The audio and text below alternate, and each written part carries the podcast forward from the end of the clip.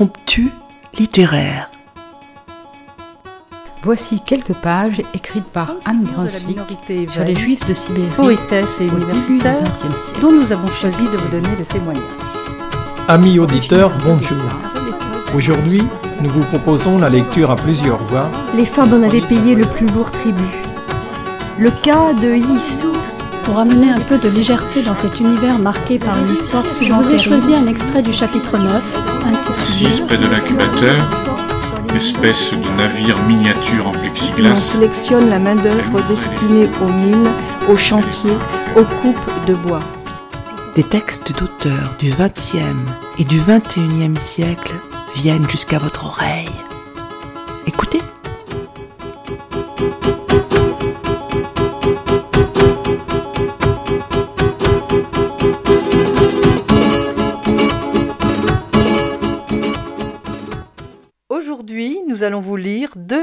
Jean-Paul Didier Laurent, tirées de son recueil Macadam, qui comporte onze récits. L'écriture de Jean-Paul Didier Laurent nous emmène dans des univers, le plus souvent assez sombres, parfois poétiques, ou encore drôles et tendres, comme ces deux récits que nous avons choisis pour vous.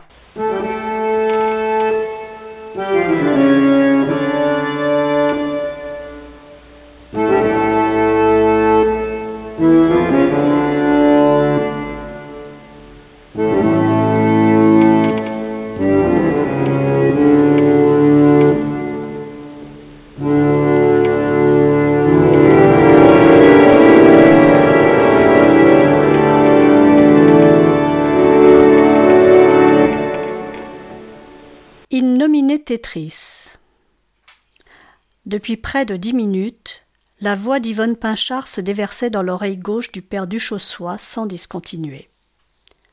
Le volet ajouré derrière lequel se tenait le prêtre peinait à filtrer le flot de syllabes chuchotées qui emplissait le confessionnal.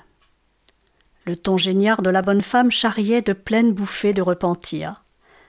De temps à autre, le curé murmurait un oui discret d'encouragement.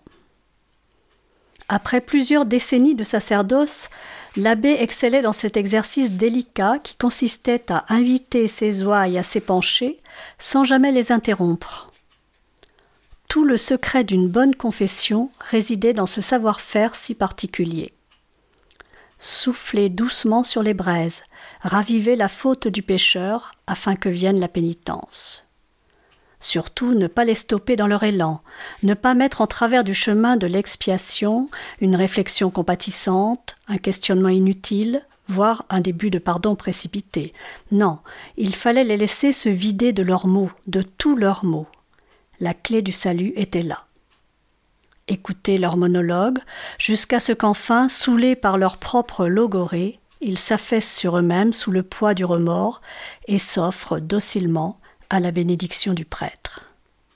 Absoudre devenait alors un jeu d'enfant et ne demandait pas plus d'effort que celui nécessaire à la cueillette d'un fruit arrivé à maturité. Le père du Chaussois tira le minuscule carnet qui ne quittait jamais la poche de sa soutane et nota de son écriture appliquée L'absolution est au pécheur ce que la vendange est à la vigne. Le prêtre adorait collectionner analogies et métaphores et en usait plus que de raison lors de ses sermons. Il calcula mentalement que, malgré un débit soutenu, Yvonne Pinchard en avait encore pour au moins cinq minutes. L'homme d'église s'adossa à la cloison de bois et étouffa dans ses mains un énième bâillement. Son estomac émit une série de gargouillis que la dame Pinchard prit comme autant d'encouragement à poursuivre la confession de ses fautes.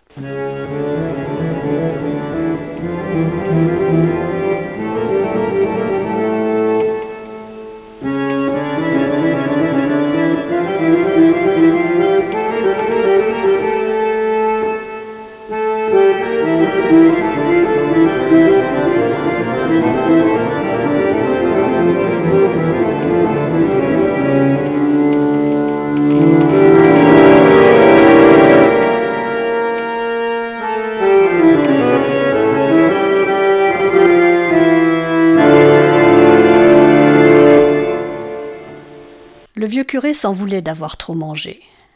Lors de ses premières années de prêtrise, il avait pris la sage habitude de souper frugalement les soirs de veillée pénitentielle. Un potage, suivi d'une pomme, faisait souvent l'affaire. Ne pas s'alourdir plus que de raison, garder de la place pour tout le reste. Il avait appris à ses dépens que le poids des péchés n'était pas une vaine vue de l'esprit, et que deux heures de confession pouvaient vous remplir l'estomac aussi sûrement qu'un banquet de communion solennelle. Un siphon dévié, voilà tout ce qu'il était lorsqu'il se retrouvait confiné avec Dieu dans ce réduit minuscule. Un siphon qui devait récupérer dans son culot toutes les salissures de la terre. Les gens s'agenouillaient devant lui et déposaient sous son nez leur âme sale, comme ils auraient glissé des souliers crottés de boue sous le filet d'eau d'un robinet. Un coup d'absolution, et le tour était joué. Les pêcheurs pouvaient s'en retourner du pas léger des purs. Lui regagnait la cure d'une démarche poussive et se glissait dans son lit, tout nauséeux de cette fange qu'il avait dû ingurgiter bon gré mal gré. Mais avec le temps, l'habitude avait fini par éroder les effets néfastes que l'exercice produisait sur son vieil organisme. Et il n'était pas rare, comme ce soir, que l'abbé du Chaussois fasse excès de bonne chair. Tout à l'heure, il avait abusé à trois reprises du divin gratin de pommes de terre qu'Yvonne Tourneur, l'une des fidèles animatrices de l'équipe liturgique, avait gentiment déposé à la cure à son intention, encore tout chaud sous le gratin du gratiné. Il y avait belle lurette que l'abbé ne considérait plus la gourmandise comme un péché le véritable péché à ses yeux eût été de dédaigner les bonnes choses que le Créateur s'était échiné à mettre à disposition des hommes sur cette terre. Et indiscutablement, le gratin d'Yvonne Tourneur faisait partie de ces choses-là, même s'il lui fallait payer cash sa voracité de désagréables renvois haillés. La puissante toux qui lui parvint de l'autre côté de la cloison fit sursauter l'homme d'église. Yvonne Pinchard attendait son absolution. Il annonna la prière du pardon d'une voix lasse, avant de libérer la pécheresse qui se retira après avoir effectué une dernière génuflexion en gémissant. L'abbé profita du court répit que lui offrait l'arrivée de la prochaine brebis pour se lever et étirer ses membres engourdis. Son postérieur semblait avoir été colonisé par un nid de fourmis. Ses genoux rechignaient à le porter. La ceinture du pantalon comprimait sa panse distendue. Tout son corps n'était plus qu'un sac de douleur. Il nota mentalement qu'il serait bon à l'avenir de se munir d'un coussin un peu plus ventru que la maigre garniture en velours qui recouvrait le tabouret de chêne sur lequel reposait son fessier des heures durant. Il remonta la manche de sa soutane pour consulter sa montre. Une heure. Cela faisait une heure qu'il était confiné dans ces trois mètres cubes de pénombre, et cela lui avait semblé une éternité. Il avait passé par le pardon une dizaine de paroissiens, et si ses comptes étaient bons, il lui en restait encore une bonne quinzaine à nettoyer. Des fidèles qu'il connaissait par cœur, qu'il avait baptisés pour certains, mariés pour la plupart, bénis, félicités, sermonnés, rassurés, condoléancée. Isabelle Levasseur, péché de gourmandise, qui, entre deux confessions, ne pouvait s'empêcher de s'empiffrer de petits fours. Raymond Vautier, addiction à la boisson, qui, veillée pénitentielle après veillée pénitentielle, avouait son penchant pour la dive bouteille en exhalant moult relents anisés. Guy Arbogast, onanisme effréné. Raymond Mangel, jalousie maladive envers sa belle-sœur. Il était à l'image de ces vieux toubis de campagne qui reçoivent leurs patients une fois par mois au moment du renouvellement de leurs ordonnances. Une formalité, sauf qu'en lieu et place de cholestérol, de diabète, d'arythmie ou de rhumatisme, il lui fallait, après examen de conscience, combattre luxure, avarice, envie, orgueil et autres pathologies de l'âme à coup d'absolution.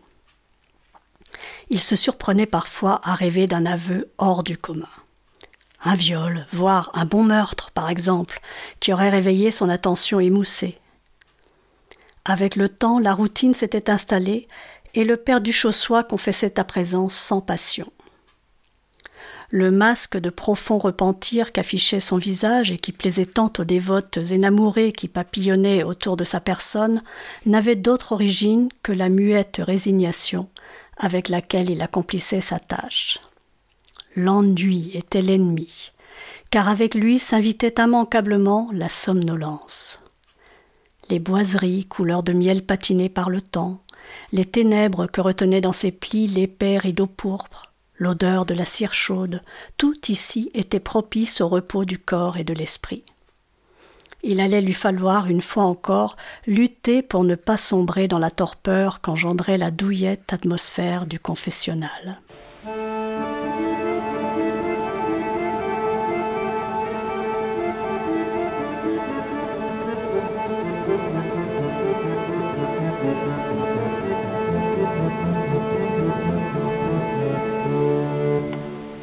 Une nouvelle silhouette glissa devant le volet ajouré, obturant la lumière vacillante des cierges.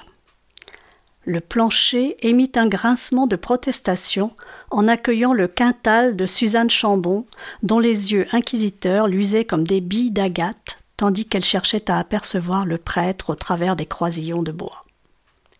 Suzanne Chambon était transie d'admiration pour son curé et ne manquait jamais l'occasion d'un tête-à-tête avec lui quinze bonnes minutes de causerie enfiévrée, pendant lesquelles cette grenouille de bénitier allait passer en revue la totalité des sept péchés capitaux, histoire de faire durer le plaisir. Tandis que le père du Chaussois retrouvait la dureté du tabouret en grimaçant, sa main se faufila au travers du surplis de la soutane pour atteindre l'objet terré dans sa poche de pantalon. La solution pour vaincre l'ennui était là Yeux clos, il caressa du bout des doigts les boutons de l'appareil, récitant mentalement chacune des fonctions. Start, Level, Select, Turn, Sound. Comme il lui serait facile de l'exhumer du fond de sa poche, là, maintenant, tandis que la pécheresse entamait un soliloque qu'il connaissait par cœur. Alors qu'il s'apprêtait à passer à l'acte, la voix explosa dans sa tête. Pas ici. Le vieux curé sursauta. Il y avait longtemps que la voix de sa conscience n'avait pas retenti aussi clairement sous la voûte de son crâne. Il était loin le temps où elle surgissait à tout moment pour venir aboyer son indignation à ses oreilles pour un oui, pour un non. Il avait appris à l'ignorer à défaut de la faire taire. Ces dernières années, sa conscience passait le plus clair de son temps à somnoler, lové sur le paillasson de sa raison, telle une vieille chienne paraissant sous le soleil, incapable de sortir d'autres sons que ses vagues grognements lorsqu'elle apercevait quelque chose qui lui déplaisait. L'appareil caché dans sa poche avait mis tous ses sens en alerte et elle ne semblait pas vouloir se calmer. Ne te raconte pas d'histoire. Tu n'as pas emporté cet objet dans le confessionnal pour le seul plaisir de le tripoter à travers ta soutane. Il argumenta qu'il avait agi sans réfléchir, que tandis que la grande cloche égrenait les premiers coups de vingt heures et qu'il quittait la cure pour rejoindre l'église, il avait emporté la chose avec lui. Un geste automatique, comme on emporte un parapluie pour se prémunir de l'averse annoncée, au cas où. Au cas où quoi, Philibert? Lorsque sa conscience l'interpellait par son prénom, c'était sans issue. Celle-ci n'aurait de cesse de fouiller ses pensées jusqu'à ce qu'elle déterre la bonne réponse. Le père du Chaussois soupira. Au cas où je m'ennuierais. Voilà, c'était dit. Sa conscience en resta muette de stupéfaction. Il profita de ce court répit pour lui claquer la porte de la niche sur la truffe. Et tandis que Suzanne Chambon, après l'orgueil et la colère, s'attaquait à la luxure, le vieux curé tira de sa poche l'objet de son désir. De la taille d'une calculette, l'appareil épousait agréablement la paume de sa main. Gravé en creux, le mot s'étalait en toutes lettres sur la coque de plastique. Tetris. Deux mois plus tôt, la femme de ménage avait apporté au prêtre la Game Boy trouvée dans la salle de catéchèse au rez-de-chaussée de la cure. Personne n'était depuis venu la réclamer. Un soir, Alors qu'il se trouvait en panne d'inspiration et à court de métaphores pour son sermon du lendemain, le père du Chaussois avait saisi l'appareil qui se trouvait à droite du pot à crayon. Sans même réfléchir, il avait appuyé sur le bouton de mise en marche. Incrédule, il avait vu apparaître derrière la surface vitrée les petites figures géométriques qui s'étaient mises à glisser inexorablement vers le bas de l'écran avant de s'empiler de manière anarchique les unes sur les autres. Lorsque l'amas coloré avait atteint le plafond virtuel, l'appareil avait émis un bip aigu de mécontentement et un game over en lettres rouges avait envahi l'écran en clignotant. L'abbé avait appuyé une seconde fois sur le bouton Start, déclenchant une nouvelle pluie multicolore. Pendant près d'une demi-heure s'était déroulé le même manège. Après chaque bip annonçant la fin de la partie, il relançait l'appareil, et regardait avec une fascination croissante les pièces tombées, une à une, victimes d'une pesanteur artificielle. Des pièces qu'il dénombra au nombre de sept, comme les sept péchés capitaux. Il y avait le bâton, le carré et celle en forme de lettre, le J, le S, le Z et le T. À chacune d'elles était attribuée une couleur spécifique. Le prêtre avait examiné les différentes commandes situées en dessous de l'écran. La croix de plastique noir avait intrigué l'homme d'église. Il avait passé une bonne partie de la nuit à tenter de comprendre le fonctionnement de cette chose diabolique, s'en hardissant à appuyer sur les différents boutons à disposition, découvrant avec ravissement qu'un tel avait le pouvoir de déplacer les figures latéralement, un autre d'accélérer leur chute, un autre encore de permettre la rotation des pièces sur elles-mêmes. Au matin, après une courte nuit de sommeil, il s'était rendu à la médiathèque où timidement il s'était approché de la moins âgée des bibliothécaires pour lui signifier entre deux raclements de gorge l'objet de sa quête. La jeune femme était parvenue à trouver son bonheur en quelques clics.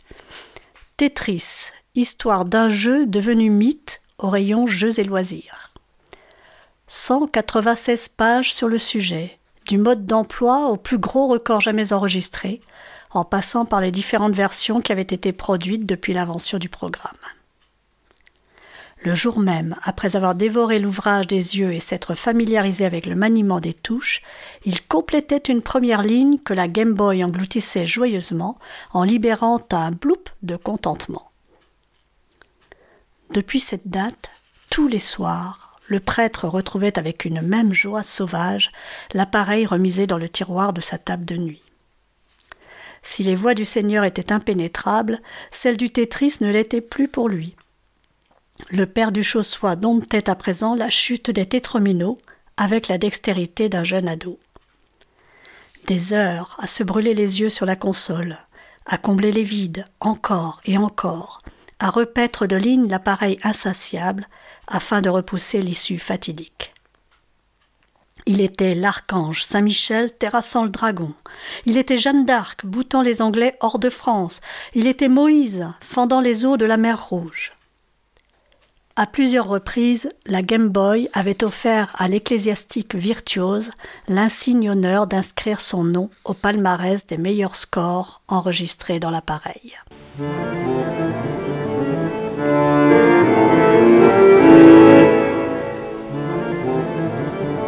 Comme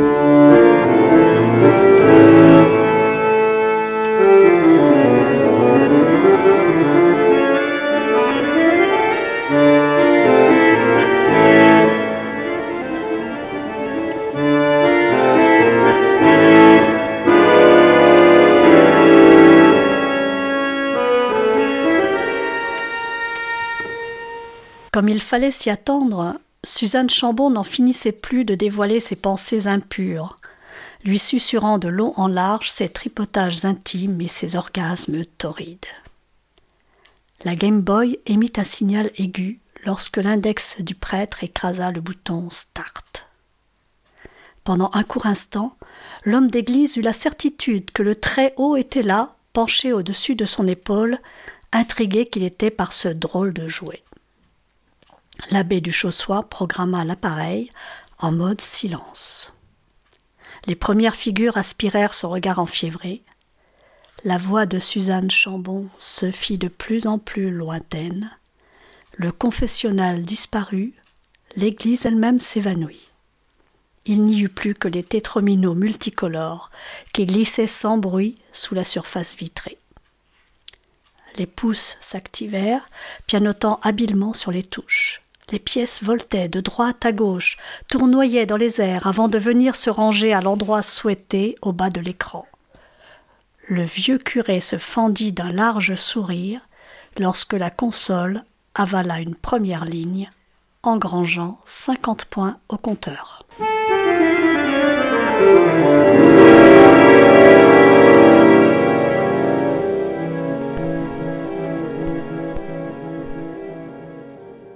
Et maintenant, une deuxième nouvelle intitulée Macadam.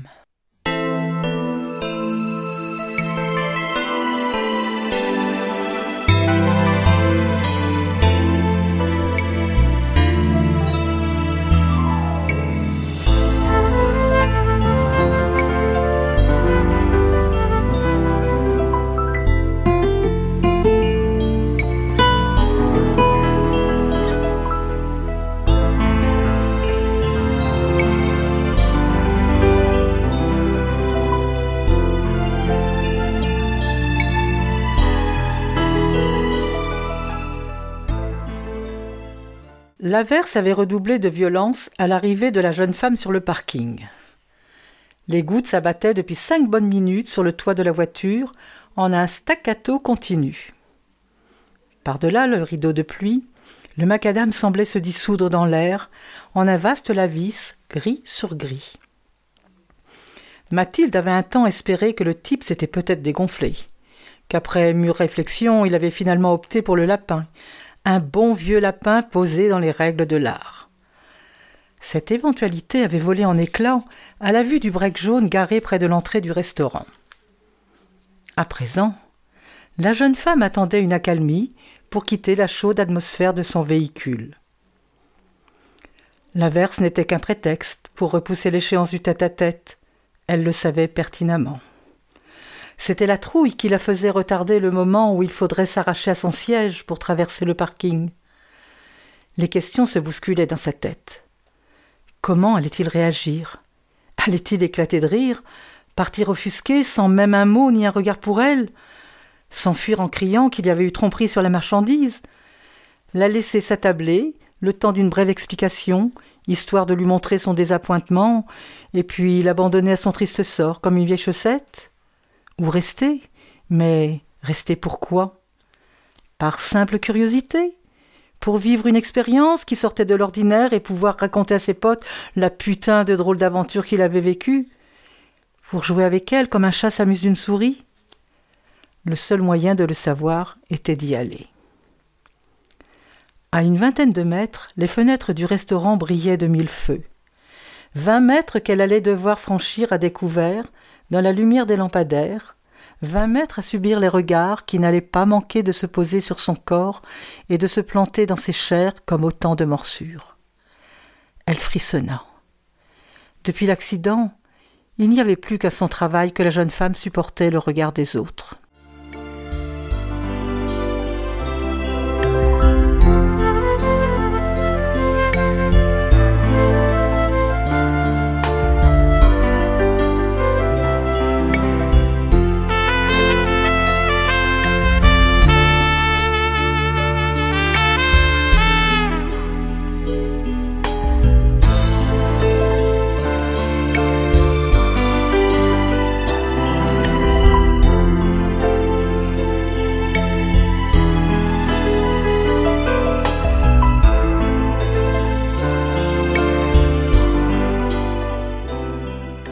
Aujourd'hui, l'humanité tout entière avait défilé devant elle.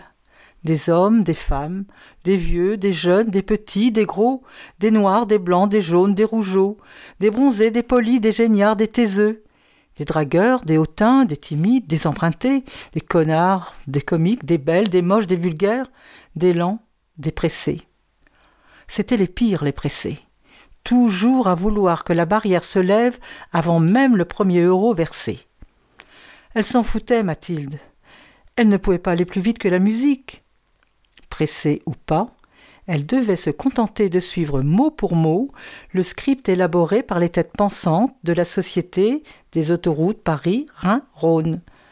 Saluer le client, annoncer d'une voix polie le montant à régler pour avoir foulé le précieux ruban d'asphalte, remercier de cette même voix polie le conducteur une fois l'encaissement effectué, et lever cette saleté de barrière blanche et rouge, tout en souhaitant au conducteur une bonne route de la part de la APPR.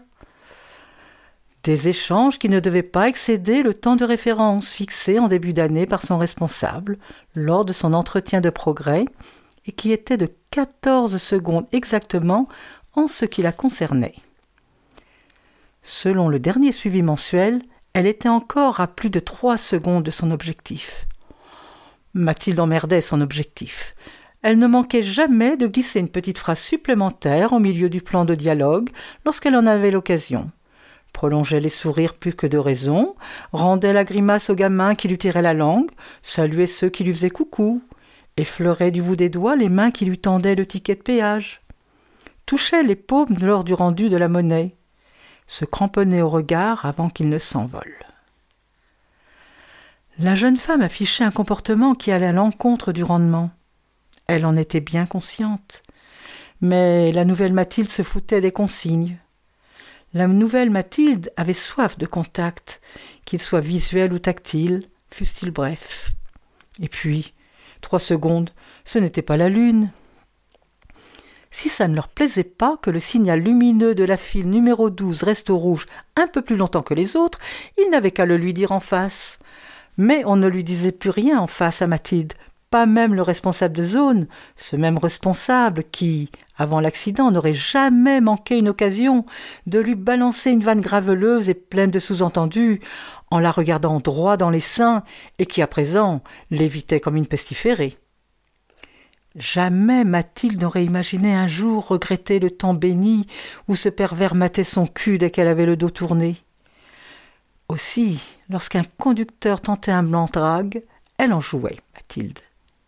Papillonnait de toutes ses paupières, minaudait, jouait les vierges effarouchées. Elle savourait l'instant avant de faire dégager le prince charmant d'un lever de barrière expéditif. Si tu savais, mon beau, tu ne gaspillerais pas ta salive à essayer de me séduire, pensait-elle avec dépit. Parfois, un véhicule semait dans son sillage une insulte jetée par une vitre abaissée. Mathilde recevait ces petites bulles de haine comme autant de cadeaux. Personne jamais n'aurait osé l'insulter en dehors de ces quelques mètres cubes d'air puants dans lesquels elle marinait des jours de travail.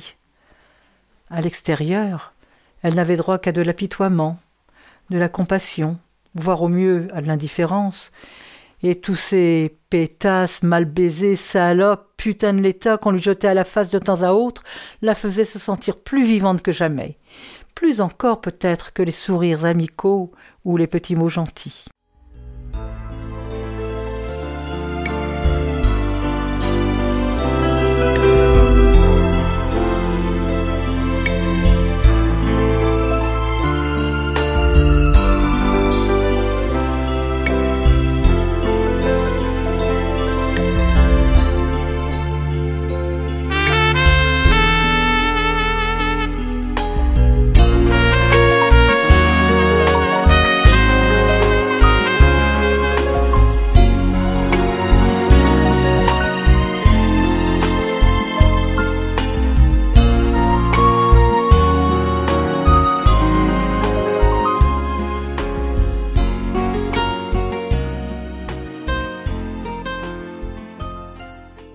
Lorsqu'elle avait repris le travail cinq mois plus tôt, la cabine numéro 12 était aussitôt devenue sa cabine. Étant la plus facile d'accès, ça s'était fait naturellement. Une sorte d'accord tacite passé avec ses collègues sans que personne n'y trouve à redire. C'était devenu l'endroit qu'elle aimait le plus au monde. La cabine n'avait pourtant rien d'idyllique. Les jours de canicule, le ventilateur posé à ses pieds même réglé sur sa vitesse maximum, peinait à rafraîchir l'air surchauffé, emprisonné entre les parois de tôle. En hiver, Le radiateur poussif ne parvenait jamais totalement à contenir le froid que soufflait le vent du nord lorsqu'il s'engouffrait en vagues glaciales sous l'auvent. Sans parler des gaz d'échappement et des vapeurs d'essence qui, en toute saison, rampaient sournoisement jusqu'à elle pour venir lui irriter la gorge et lui brûler les yeux, accompagnés des innombrables coups de klaxon et pétarades qui agressaient ses tympans. C'était le prix à payer pour laisser à l'extérieur l'autre Mathilde, celle qui s'aventurait le moins possible hors de son appartement, celle qui sursautait à chaque sonnerie du téléphone, celle qui passait ses jours de repos cloîtrée chez elle en pyjama, à faire l'autruche le nez plongé dans ses bouquins. Cette autre-là n'existait plus lorsqu'elle pénétrait dans la cabine numéro 12 de la gare de péage de Villefranche-Limace. Ici, pendant les sept heures que durait sa vacation, elle redevenait la Mathilde d'avant. Celle qui se pomponnait, chantonnait, s'habillait avec autre chose que ses vieux jogging qu'elle portait à la maison. Ici, elle était la reine. Une reine qui, tous les jours du haut de son trône, faisait défiler à ses pieds la foule bigarrée de ses sujets. Lorsque l'occasion se présentait, elle aimait contempler son reflet sur le flanc lisse des camionnettes, celui d'une Joconde nimbée de lumière se souriant à elle-même. Le break jaune avait fait son apparition deux mois plus tôt, au milieu du défilé hypnotique des véhicules. Un jeune représentant, comme elle en voyait passer des dizaines tous les jours. Costard cravate, coupe de cheveux soignée mais le sourire franc et chaleureux qu'il lui avait offert n'avait rien de surfait et avait chauffé les joues de Mathilde. Le break jaune et son occupant étaient revenus le lendemain, puis le surlendemain. Tous les jours, l'homme empruntait cette portion d'autoroute, se glissait dans la file de la cabine numéro 12 et, à chaque fois, offrait ce même sourire qui venait illuminer son visage et embraser le cœur de la jeune femme. La semaine passée, au Bonjour monsieur de Mathilde, il lui avait dit s'appeler Jean-François. Elle n'avait pu s'empêcher de pouffer dans ses mains, telle une ado écervelée. Lorsqu'elle s'était excusée en lui affirmant qu'il n'avait vraiment pas une tête à se prénommer Jean-François, il avait rétorqué en riant qu'il ignorait qu'il existait des têtes à s'appeler Jean-François. Et selon vous, avait-il demandé curieux, j'ai une tête à m'appeler comment? Elle avait réfléchi quelques secondes avant de s'exclamer Vincent. Ouais, d'après elle, il avait une tête à s'appeler Vincent. Il avait éclaté de rire avant de lui avouer que Vincent était le deuxième prénom qui figurait sur ses papiers d'identité. Mathilde vous va à ravir, avait-il lâché en fixant le badge accroché à son chemisier, avant de redémarrer, pressé par le concert de klaxon qui montait de la file derrière lui? Mathilde ne vivait plus que pour cette brève rencontre qui, tous les jours, venait enchanter son existence. À l'approche de l'heure de passage du break, elle se surprenait à guetter dans la file d'apparition du véhicule. Et lorsque la tache jaune soleil apparaissait au loin, le pouls de la jeune femme s'emballait. Arrête de te faire des films, ma vieille, se disait-elle. Tu as trop lu de romans de gare. Avant-hier, un petit mot accompagnait le ticket de péage qu'il lui tendait. Une invitation à souper vendredi soir si elle était disponible. Oh, et comment qu'elle était disponible? Vendredi ou n'importe quel autre jour. Comme il lui plairait, la nuit, le jour, toute la vie, elle était disponible. Sans attendre, elle avait lâché dans un souffle qu'elle acceptait l'invitation avant de lever la barrière, le feu aux joues. Le moment de la confrontation a sonné, ma vieille songea Mathilde, tandis qu'elle vérifiait une dernière fois son maquillage dans le rétroviseur du plafonnier. Au cours de sa rééducation, il lui avait fallu réapprendre les gestes. D'abord hésitant, ceci était revenu rapidement. Souligner les yeux d'un trait de mascara, lisser le fard à paupières avec la pulpe de l'index, frotter les lèvres l'une contre l'autre pour étaler uniformément le rouge sur toute leur surface. Se maquiller faisait partie de la thérapie, lui avait-on seriné au centre de réadaptation. Apprivoiser sa nouvelle image, se réapproprier son corps, il n'avait que ces mots-là à la bouche. Après avoir fait coulisser la porte de sa voiture, Mathilde se contorsionna pour extirper le fauteuil rangé derrière elle. Des mois d'entraînement avaient fini par rendre les opérations presque naturelles. Déplier, abaisser, verrouiller, des opérations bien ordonnées et répétées plusieurs fois par jour au milieu de ces cliquetis métalliques qu'elle détestait par-dessus tout. À un an sous l'effort, elle agrippa la poignée située au-dessus de la portière et bascula son corps hors de la voiture en prenant appui de sa main libre sur l'accoudoir du fauteuil. La pluie avait faibli. La jeune femme posa son sac à main sur ses genoux, prit une profonde inspiration et s'élança en direction du restaurant. Dans son dos, les roues du fauteuil roulant dessinèrent deux balafres humides sur le macadam luisant.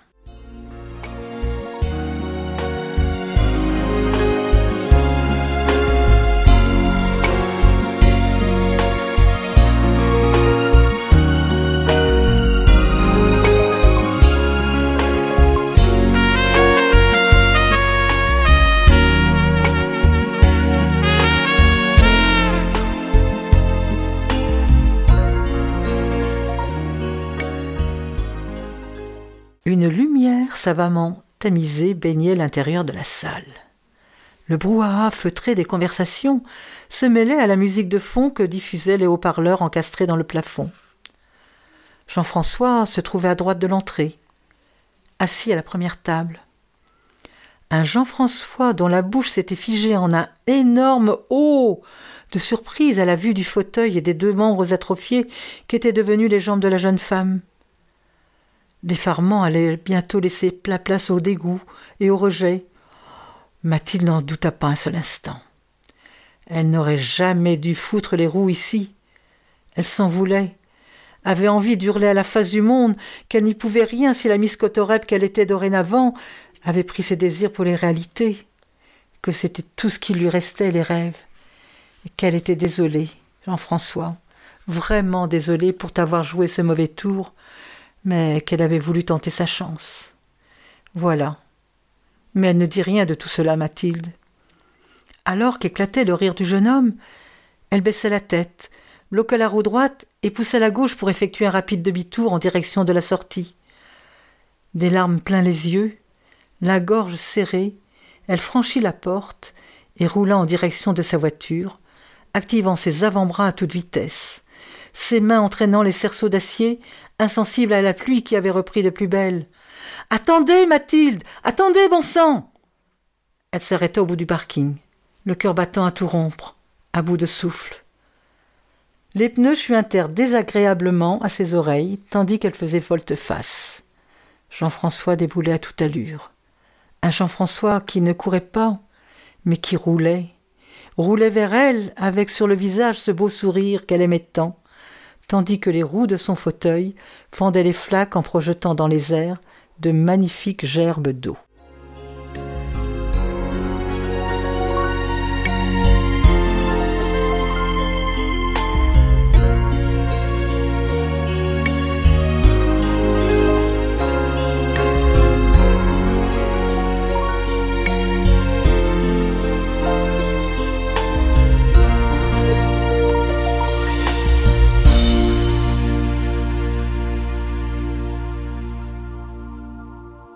Jean-Paul Didier Laurent vit dans les Vosges. Ses nouvelles ont été saluées à deux reprises par le prestigieux prix Hemingway. Le recueil Macadam est paru en juin 2015 aux éditions Au Diable Vauvert. Si cette lecture vous a plu, vous pourrez retrouver la plume de Jean-Paul Didier Laurent dans ses autres nouvelles, où il est question d'un vieux soldat allemand sauvé par un arbre d'une dame pipi qui honore chaque année à sa manière l'amour perdu de sa vie, du dernier repas d'un condamné à mort, des horloges des églises protestantes et catholiques d'un petit village qui un beau jour se sont mises à ne plus sonner à l'unisson, et encore bien d'autres situations ordinaires ou extraordinaires racontées avec talent. Jean-Paul Didier Laurent est aussi romancier. Son premier roman, Le liseur du 6h27, paru en 2014, a immédiatement connu un succès international. Il est publié dans 29 pays et est en cours d'adaptation pour le cinéma. Nous vous invitons à retrouver sur notre site www.impromptu.fr la lecture que nous en avions faite dans le cadre d'une précédente émission. Marie et Annie ont préparé et lu pour vous In nomine Tetris et Macadam. Yvan en a assuré l'enregistrement et le montage. La toccata et fugue de Jean-Sébastien Bach, interprétée à l'harmonium par Acho Fromen, et la mélodie d'une belle histoire interprétée au piano par Maximo Spondek ont accompagné nos lectures. Chers auditeurs, si vous souhaitez réagir à cette émission, en connaître les horaires, la télécharger, nous rejoindre, rendez-vous sur le site de Radio G 101.5 ou sur le site de l'émission www.impromptu.fr. Vous nous y retrouverez